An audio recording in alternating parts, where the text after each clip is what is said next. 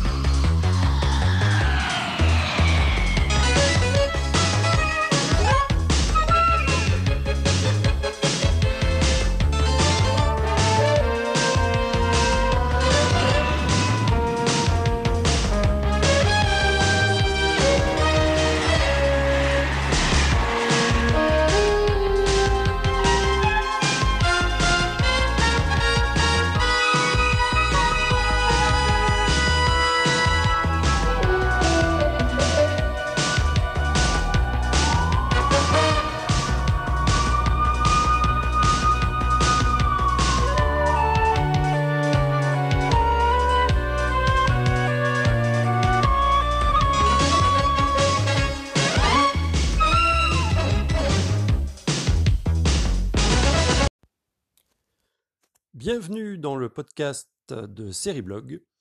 Aujourd'hui, donc, c'est un spécial Halloween où euh, vous allez entendre des thèmes de séries cultes fantastiques et euh, on reviendra euh, plus en détail sur une série en particulier qui crée l'événement en ce moment.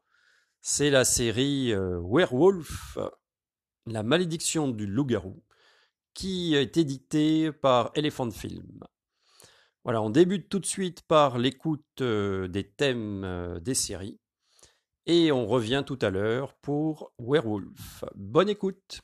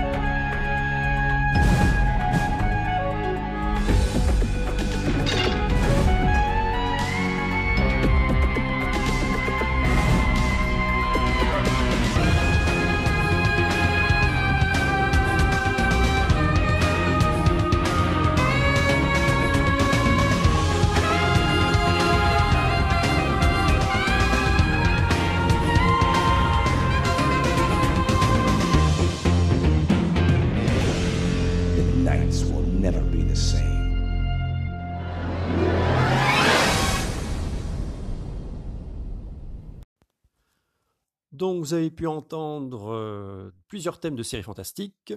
Vous avez reconnu euh, bien sûr les Contes de la Crypte, 7 saisons, 93 épisodes, produites par la chaîne câblée américaine HBO entre 1989 et 1996.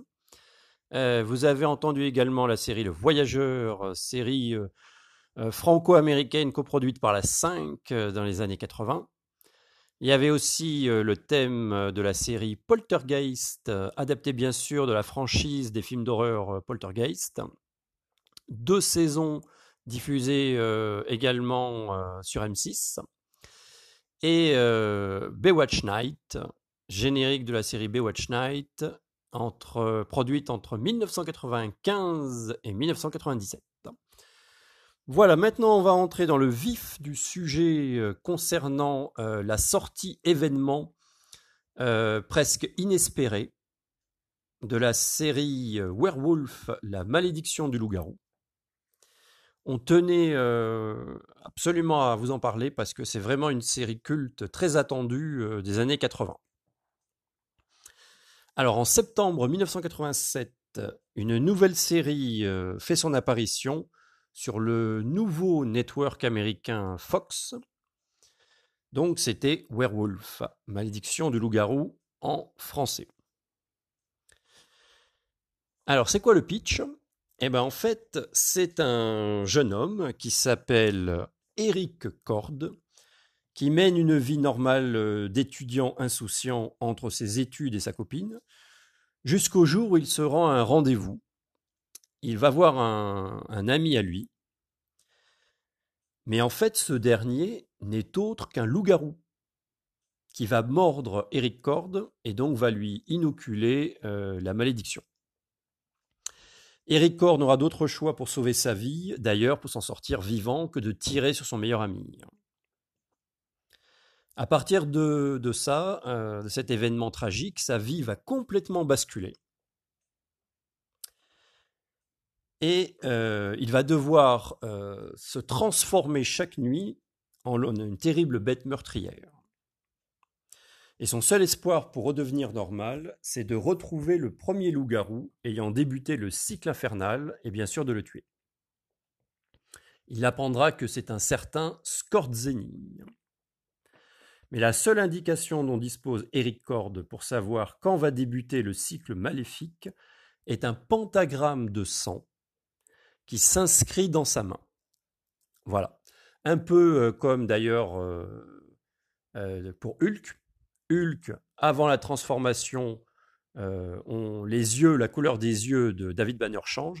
Et eh bien là, avant la transformation, c'est un pentagramme de sang qui s'inscrit dans sa main. Alors, comme déjà ça ne suffisait pas concernant ses ennuis, euh, il va être pourchassé également par un chasseur de primes euh, pour le meurtre de son ami. Alors, à qui doit-on cette série? Euh, Cette série, on la doit à l'imagination d'un certain Frank Lupo. Frank Lupo, c'est le co-créateur avec Stephen J. Cannell, son comparse de l'époque, euh, de la série euh, ultra populaire, ultra connue, euh, L'Agence Tourisque. Et d'ailleurs, Franck Lupo confiera le rôle du chasseur de primes qui pourchasse Eric Cord à l'acteur Lens Legault, qui était déjà d'ailleurs le tracker militaire de l'agence touristique. Alors le méchant de l'histoire, c'est bien sûr le féroce Skordzeni, qui est joué par euh, un acteur euh, assez connu aux États-Unis à l'époque, euh, qui s'appelle Chuck Connors. C'était un acteur en fait employé régulièrement dans les années 60, hein, dans des seconds rôles, notamment dans les westerns, avant qu'il ait d'ailleurs lui-même une, une, certaine reconnaissance avec une série western qui s'appelle, pour ceux qui connaissent, L'homme à la carabine. Il est décédé en novembre 1992. Euh, Alors, concernant euh, l'acteur qui joue euh, donc Eric Cord, c'est l'acteur qui s'appelle John York.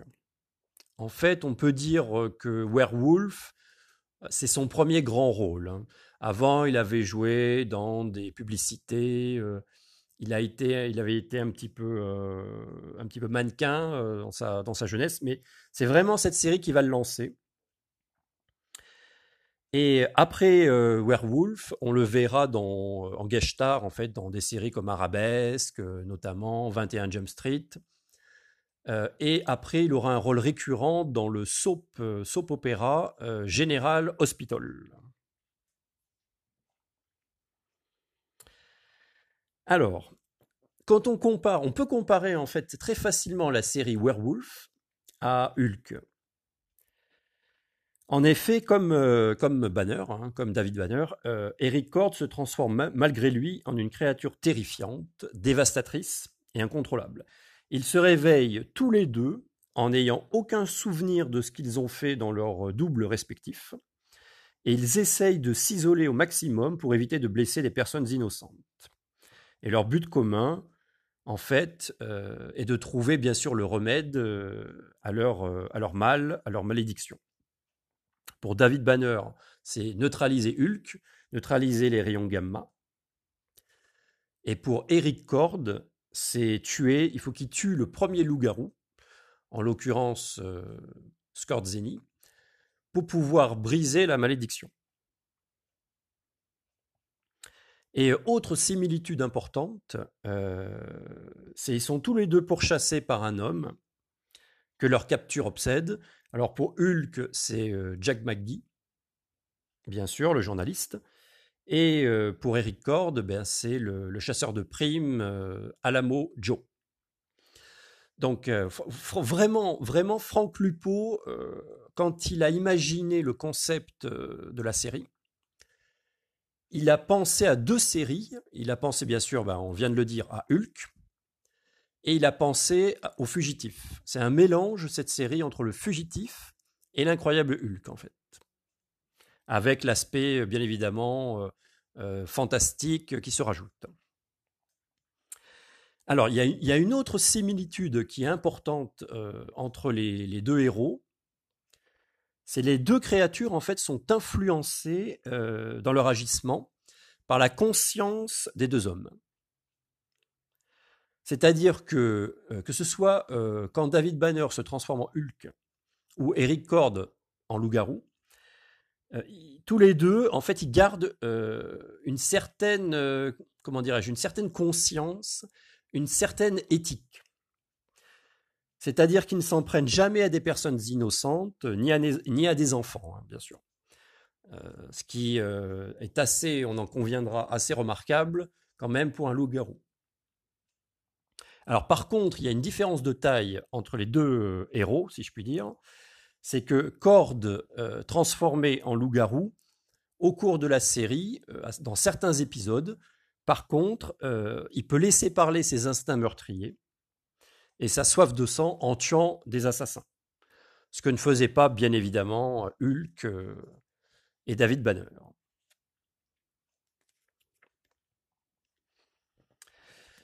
Alors, on peut dire que euh, concernant les personnages, ce sont des personnages assez forts, tout de même.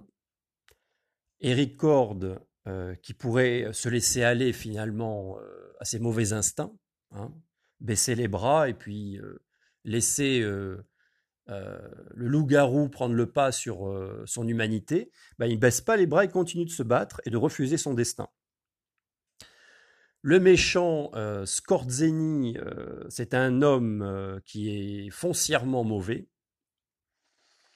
qui adore son état, au contraire d'Eric. Lui, il voudrait pour rien au monde arrêter d'être un loup-garou. Et il souhaite faire le maximum de victimes, bien évidemment. Il a une habileté en fait assez démoniaque euh, qui lui permet de pas trop se faire remarquer et de triompher d'ailleurs quand il se bat avec d'autres loups-garous. C'est lui, il a une puissance assez forte, une sorte de, chef de meute. C'est le chef de la meute, Skorzeny. Donc forcément, il prend le pas sur ses adversaires. Citons également euh, comme personnage important, bien sûr, le chasseur de primes euh, Alamo Joe, qui est l'un des meilleurs chasseurs de primes des États-Unis. Et pour lui, en fait, euh, traquer Eric Cord, c'est devenu euh, plus qu'un travail, c'est devenu une mission. En fait, euh, au départ, dans l'épisode pilote, il croit que Eric Cord, bah, c'est un simple détenu, un simple, on va dire, un simple homme normal qu'il faut pourchasser comme il en a l'habitude. Et ses croyances vont bien évidemment basculer quand il va s'apercevoir que l'homme qui traque, c'est un loup-garou. Donc après cela, euh, bien évidemment dans son arme, euh, son arme ne contiendra plus que des balles d'argent. Seul moyen, comme tout le monde le sait, seul moyen de tuer un loup-garou. Alors tout au long de la série, euh, d'ailleurs c'est encore une similitude à Hulk, à chaque épisode il, il quitte une ville et puis il va dans une autre ville comme euh, Banner. Et tout au long de sa croisade, euh, il viendra en aide à des personnes. Dans chaque épisode, il vient en aide à quelqu'un, euh, comme Hulk, comme David Banner. Il sera donc contraint, comme Hulk, de changer plusieurs fois d'identité, ainsi bien sûr que de métier et de profession.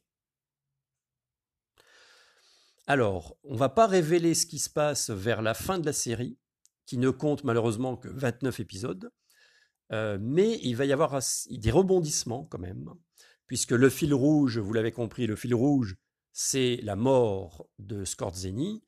Vers la fin de la série, on va pas, on va pas mais vers la fin de la série, il y a un rebondissement assez conséquent euh, qui fait que Eric Cord en fait va euh, trouver sur son chemin un nouvel ennemi, peut-être d'ailleurs, peut-être encore plus redoutable que Scorzeni.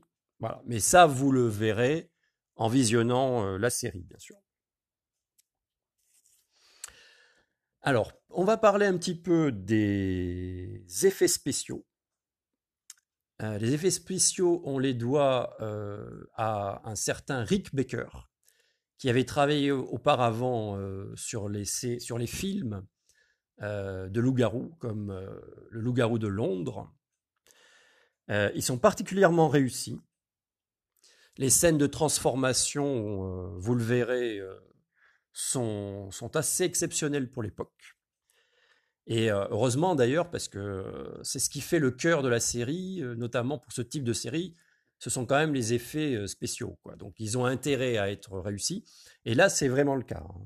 Donc il y a une... franchement, elles ont, les, scènes de transformation n'ont rien à envier au film au film fantastique de loup-garou, Hurlement, le loup-garou de Londres. Franchement, ça n'a rien à envier. C'est vraiment de la qualité concernant les effets spéciaux. Hein. Alors, euh, les épisodes durent 25 euh, minutes. Donc, il y a plusieurs, euh, on va dire, plusieurs raisons à cela. notamment, on peut citer notamment, et pas que, mais notamment une raison importante, c'est que à cause de ses coûts de production et notamment justement des effets spéciaux, la série coûtait quand même assez cher, malgré un budget considérable. Hein. la Fox, elle avait mis les moyens pour produire la série. Euh, mais euh, ça coûtait quand même assez cher. Hein. Donc, euh, ils ont opté pour un format de 26 minutes. Donc, la série ne compte qu'une saison simplement. elle va s'arrêter un an plus tard, en 1988, après 29 épisodes, malheureusement sans aucune conclusion. Voilà, on n'a même pas eu droit à un téléfilm de conclusion qui aurait pu donner au moins une réponse euh, on va dire, à la quête euh, des records, mais malheureusement, ça n'a pas été le cas. Donc la série s'arrête après 29 épisodes et sans conclusion véritable. En France, c'est Canal qui l'a diffusé euh, dès, dès, 1988, en crypté. Et un an plus tard, en septembre 1989, c'est M6 qui rachète la série et qui va donc la diffuser.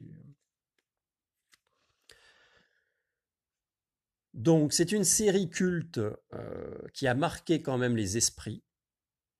Il y a beaucoup de personnes qui aiment le fantastique euh, qui s'en souviennent et ont, désespéré euh, d'ailleurs d'avoir de la revoir un jour, quoi, parce que malheureusement en France en tout cas, c'est une série qui malgré que, les fans de fantastique s'en souviennent, et, quand même quelque peu, euh, pour le grand public, c'est une série qui est quelque peu oubliée, un petit peu tombée dans l'oubli. Et donc, on désespérait absolument de la revoir. Euh, il y a quelques années, euh, il y avait un projet d'édition DVD aux États-Unis par l'éditeur Shout Factory, mais qui, à cause de problèmes de droit concernant la musique, puisqu'il faut savoir que la musique est assez présente dans la série, et notamment, il y a des, euh, il y a des morceaux musicaux euh, de l'époque. Et à cause de, des droits musicaux, euh, l'éditeur américain Shout Factory n'avait pas pu sortir la série. Et donc, on va en venir maintenant à l'édition DVD.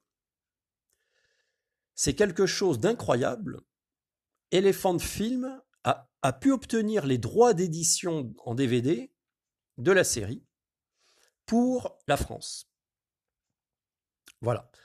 Donc grâce à c'est grâce à ça que euh, vous euh, allez pouvoir, si vous êtes fan de la série, vous allez pouvoir revoir enfin, enfin j'ai envie de dire, vous allez pouvoir revoir la série dans de bonnes conditions euh, grâce à Elephant Film. Donc Elephant Film a sorti un coffret de l'intégrale de la série, coffret DVD intégral de la série, avec une image qui, on va dire, Elephant Film a essayé de restaurer l'image le plus possible, mais c'est pas évident parce que d'ailleurs ils le disent. Hein, vous verrez dans le livret que j'ai sous les yeux. Je vais vous lire un petit peu ce qu'ils ont dit concernant le travail sur l'image. Donc, inédit à la télévision depuis des années et jamais sorti en vidéo dans le monde, la malédiction du loup-garou a subi les affres du temps. Donc, la copie qui est présentée dans l'édition DVD est la meilleure possible au vu des sources qui sont actuellement disponibles pour la série. Voilà. En effet, seuls les masters originaux en définition standard sont disponibles. Donc, euh, une, restauration, on va dire, plus poussée euh, s'avérait impossible. Hein. C'est pour ça qu'ils ont fait de leur mieux pour avoir une image de grande qualité. C'est quand même une image de qualité. Vous verrez les photos dans le livret. Il y a avant restauration, si je puis dire, et après. C'est quand même, il y a quand même une amélioration. Voilà. Mais c'est pas évident parce que euh, la série à l'époque n'avait pas été tournée euh, comme c'était le cas d'habitude euh, sur pellicule 35 mm.